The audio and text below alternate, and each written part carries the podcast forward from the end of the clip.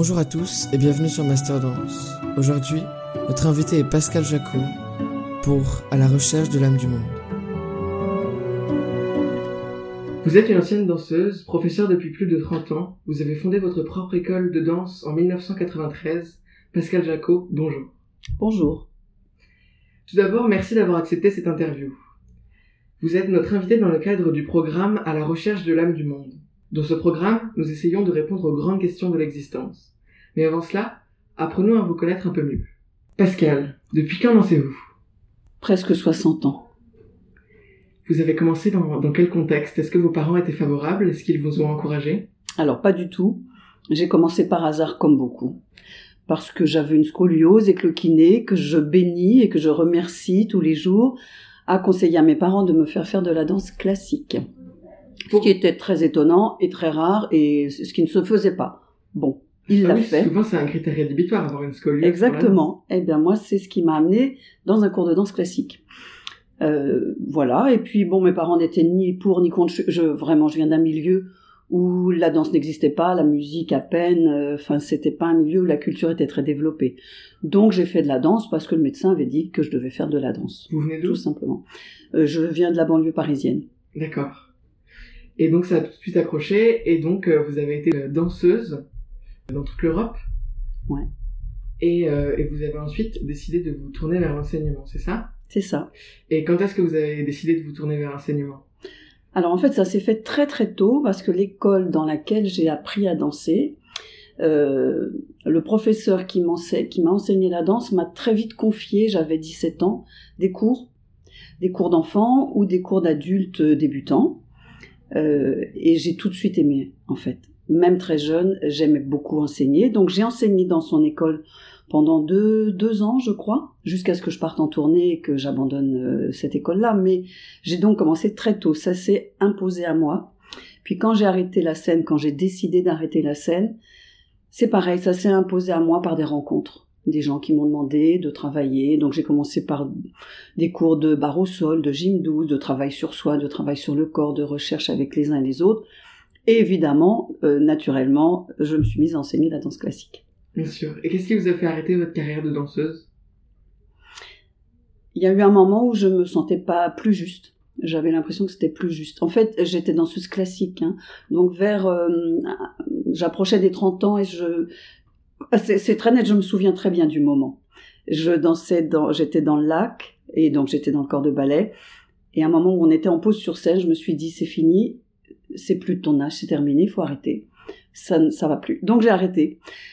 J'aurais pu me tourner vers le contemporain, j'en ai fait d'ailleurs, mais euh, pas suffisamment. Mais là, bon, bah, en fait, je crois que le destin m'a emmené directement vers l'enseignement.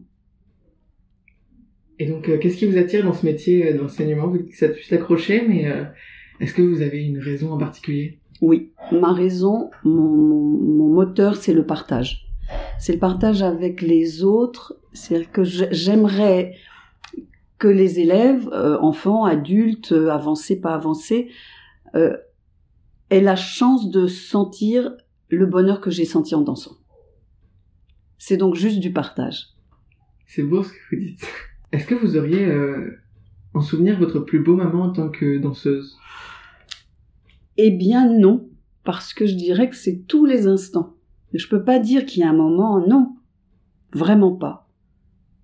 Alors peut-être une audition que je réussis ou, mais non, c'était pas très marquant. C'était vraiment, si, bien sûr, être sur scène, voilà, et tout le temps, et à chaque fois. Et ça, par contre, ça, ça m'a manqué euh, beaucoup. Est-ce que vous avez un chorégraphe ou une chorégraphe préférée? Alors ça, c'est pareil. Je pourrais, euh, je pourrais dire tellement. Il y a tellement de gens que j'aime. Bien sûr, il y a Pina Bausch. Bien sûr, il y a Matsek. Il y a Kilian. Il y a Forsyth. Donc très néoclassique en fait. Oui, quand même. Oui, plutôt. Oui, oui, plutôt. Vous nous avez donc dit que vous vouliez transmettre la joie que vous aviez eue quand vous avez reçu l'enseignement. Quelle est votre philosophie de l'enseignement finalement? Quelle est cette euh, philosophie que vous voulez retransmettre? En fait, ce qui m'intéresse dans l'enseignement, c'est de partir de la personne que j'ai en face de moi. Et avec la personne, essayer de trouver avec ce corps-là, avec cette personne-là, quel va être le mouvement le plus juste pour lui. tout en respectant la rigueur et les codes de la danse classique, bien sûr. hein. Mais voilà, c'est une recherche pour chacun. Et alors, ce qui est intéressant, c'est que chacun euh, prenne les outils que j'ai à lui donner, j'en ai, mais je ne les sais pas tous, et qu'avec ces outils-là, en assimilant, en intégrant, il essaye de trouver ce qui est juste pour lui. Et là, Ouais. c'est c'est la réussite. Et c'est exactement ce que vous dites sur votre site. Euh, notre pédagogie passe par la prise de conscience du corps afin d'amener les élèves à la compréhension et à l'acquisition des bases de la technique. Et ben voilà, je ne m'en souvenais pas, mais c'est ça. Eh bien écoutez, c'est sur son site La Roulette à Vapeur, Euh, d'ailleurs c'est son école de danse qu'elle a fondée en 1993 et qui depuis euh, est toujours debout. Alors, on rentre dans un sujet un peu fâcheux. Vous nous dites donc que vous, vous amenez l'élève à sentir les sensations de son corps afin de mieux le comprendre. Est-ce que donc cela signifie que vous rejetez la technique euh, de l'esthétique pour le mouvement? Absolument. Totalement. Je refuse de partir du mouvement parfait et de l'appliquer sur les corps. Chaque corps est différent, chaque individu est différent. Certains ont plus d'aptitudes que d'autres, mais même pour ceux qui ont beaucoup d'aptitudes, on ne peut pas partir de l'extérieur et sur le- sur l'élève. Pour moi, c'est impossible. Alors, afin de préparer la deuxième partie de cette interview, je vais vous poser une question un peu plus personnelle. Euh, quel est votre rapport à la religion? Je rêve d'un monde laïque, uniquement laïque. Voilà, que chacun ait droit, croyant ou non croyant, à sa propre foi, foi, à sa propre croyance, son Dieu, peu importe, mais que chacun soit libre, autonome et responsable dans sa foi ou dans sa non-foi. Voilà, Et vous pensez la même chose de la société totalement. Euh, tout ce qui euh, empêche l'individu de se développer, de devenir autonome, tout ce qui est le pouvoir, euh, la répression, euh, évidemment, je rêve euh, qu'on change de monde. Changer de monde, c'est magnifique, n'est-ce pas? Eh bien, presque autant que le choix audio de l'invité, qui est la Traviata de Verdi. On l'écoute.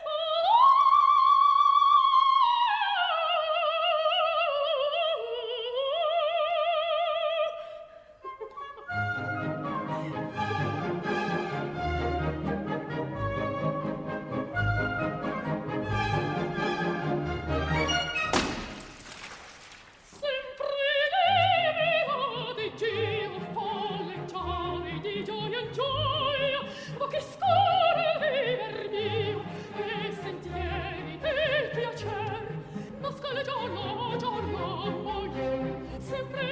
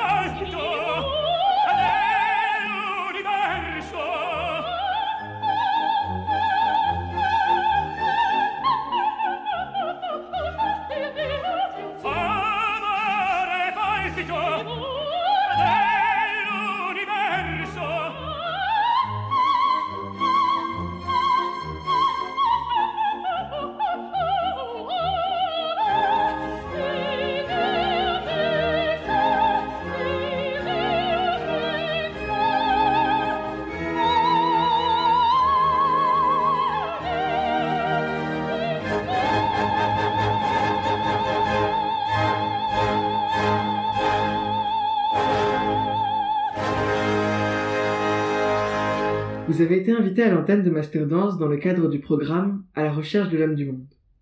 Plus particulièrement pour tenter de répondre aux questions comment concilier corps et esprit? et de quelle manière notre corps est traversé par l'énergie? Vous êtes-vous déjà posé ces questions? Oui, bien évidemment.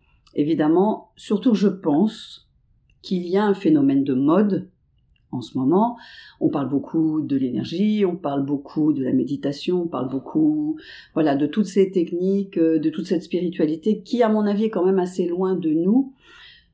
Mais bon, je respecte que euh, chacun cherche son chemin. Voilà. Bien sûr, je me suis déjà posé ces questions. Hmm. Et euh, donc, est-ce que vous auriez une définition de la conscience? Alors, je peux parler de la conscience dans mon métier et dans la danse essentiellement, c'est pour moi savoir exactement, mais je ne dis pas qu'on réussit, je pense qu'on réussit jamais complètement, c'est ce qui est merveilleux. Je pense que c'est savoir exactement ce que je fais au moment où je le fais, ce que je sens au moment où je le sens, d'où ça vient, vers où ça va et comment je le vis. Pour moi, ça serait ça la conscience. Et donc, selon vous, c'est une, c'est une idéologie vers laquelle il faut tendre, et c'est pas atteignable à notre stade d'humain, la pleine conscience de tout notre corps C'est sûr que c'est quelque chose vers quoi on doit tendre. Euh, c'est ce qui me fait souvent dire, je, je, ne fais pas de méditation, ni de yoga, ni rien tout ça. Mais je crois que quand je me mets à la barre, je suis en état de méditation. Donc je pense que c'est vers ça qu'il faut aller et que chacun peut avoir des méthodes différentes. Moi, c'est peut-être danser, d'autres ce sera lire et d'autres ce sera méditer. Euh, Est-ce que c'est possible d'atteindre la pleine conscience? Alors peut-être que des gens très très éclairés, très avancés l'atteignent. Je j'en sais rien. En tout cas, euh, à, à d'autres niveaux, ça me semble difficile. Donc, euh, à la manière de l'éveil bouddhiste, vous pensez que ce serait possible de l'atteindre? Peut-être. Alors, comme je ne, suis, je, ne, bon, je ne suis pas croyante, je crois en rien, mais du coup, je peux croire en tout. Donc, je veux bien croire que des personnes suffisamment avancées puissent atteindre cet état. Mais je ne suis sûre de rien. Et est-ce que vous auriez une définition du mouvement? Ah, je dirais que le mouvement, c'est le, c'est la représentation physique d'une intention. C'est exactement ça que je voulais que vous disiez, puisque quand on voit la définition du Larousse, par exemple, on voit, on voit la définition qui est le déplacement d'un corps, un changement de position dans l'espace. Et on pourrait voir que cette définition-là euh, se rapproche plus justement à l'esthétique du mouvement. Complètement. Qui est euh, en contradiction avec votre philosophie à vous, qui est donc la conscience et l'intention du mouvement avant l'esthétique et la forme. Exact. Donc, euh, comme on vient de le dire, la conscience du mouvement est au cœur de votre travail, vous êtes en constante recherche de plus de conscience, mais quand cette quête a-t-elle commencé? Avez-vous eu un déclic dans votre vie? Non, il n'y a pas de déclic. Je, je pense qu'elle a commencé le premier jour où je me suis mis à la danse. Euh, donc j'étais très très jeune, et je me souviens de ce jour comme si c'était hier. Et je pense que ce jour-là, je suis rentrée dans cette forme de méditation et dans cette recherche immédiate de la conscience.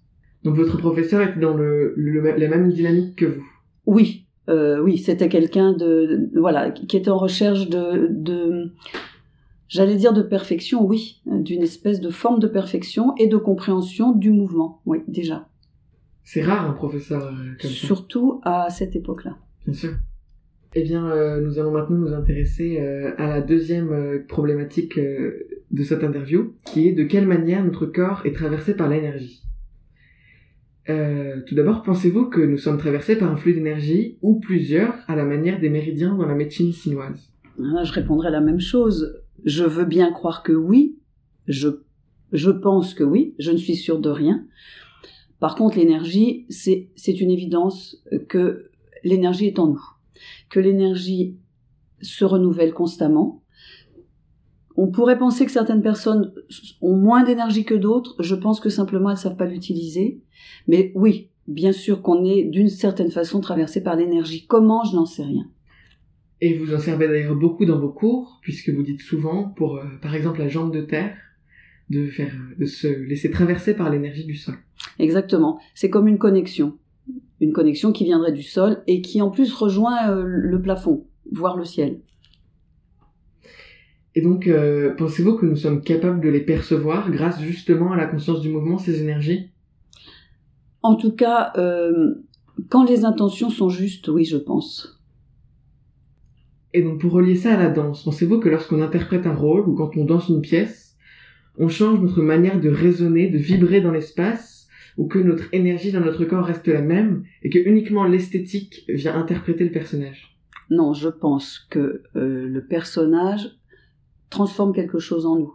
C'est l'interprétation. Sinon, on n'est pas du tout dans l'interprétation. Donc, si on est dans l'interprétation, l'intention et donc l'énergie qu'on met euh, sera pas la même euh, si c'est un rôle dramatique, si c'est un rôle euh, comique, enfin, je sais pas. Non, bien sûr que là encore, on peut pas partir de l'esthétique. Surtout pas. Donc de l'être et du paraître, vous êtes évidemment dans l'être. Comme vous le savez, tous les invités sur Master Dance peuvent contribuer dans leur forme préférée, que ce soit du mouvement, du texte, une image ou bien une peinture, au court métrage à la recherche de l'âme du monde. Quelle pourrait être votre contribution? Je pense à un texte de Michel Bakounine, qui est un anarchiste russe, enfin il n'était pas anarchiste, il est né au début du 19e siècle. Il a été défini comme anarchiste plus tard. Bon, on, donc on le définit comme un socialiste, révolutionnaire ou libertaire. Et j'ai une petite, un tout petit texte de, de Bakounine que j'aime beaucoup. Est-ce que vous pourriez nous le lire? Oui. Je ne suis vraiment libre que lorsque les êtres humains qui m'entourent, hommes et femmes, sont également libres. La liberté d'autrui, loin d'être une limite ou la négation de ma liberté, en est au contraire la condition nécessaire et la confirmation. Je ne deviens libre vraiment que par la liberté d'autres, de sorte que plus nombreux sont les hommes libres qui m'entourent, et plus profonde et plus large est leur liberté, et plus étendue, plus profonde et plus large devient ma liberté. C'est au contraire l'esclavage des hommes qui pose une barrière à ma liberté, ou ce qui revient au même, c'est leur bestialité, qui est une négation de mon humanité, parce qu'encore une fois, je ne puis me dire libre vraiment que lorsque ma liberté, ou ce qui veut dire la même chose, ma dignité d'homme, mon droit humain, qui consiste à n'obéir à aucun autre homme, et à ne déterminer mes actes que conformément à mes convictions propres, réfléchis par la conscience également libre de tous, me reviennent confirmés par l'assentiment de tout le monde. C'est magnifique. Et je trouve que ça reflète euh, vraiment euh, vous et votre manière de, de penser de voir le monde. C'est ça, c'est voilà. Il a dit très bien, euh, ce qui me semble très juste. eh bien, écoutez, merci beaucoup d'avoir accepté cette interview. vous avez donc une école de danse. Le site est La Roulotte à Vapeur. Vous êtes situé dans le 20e arrondissement, dans la Villa Ribrol. Merci encore d'avoir accepté cette interview. Et... Ben, merci.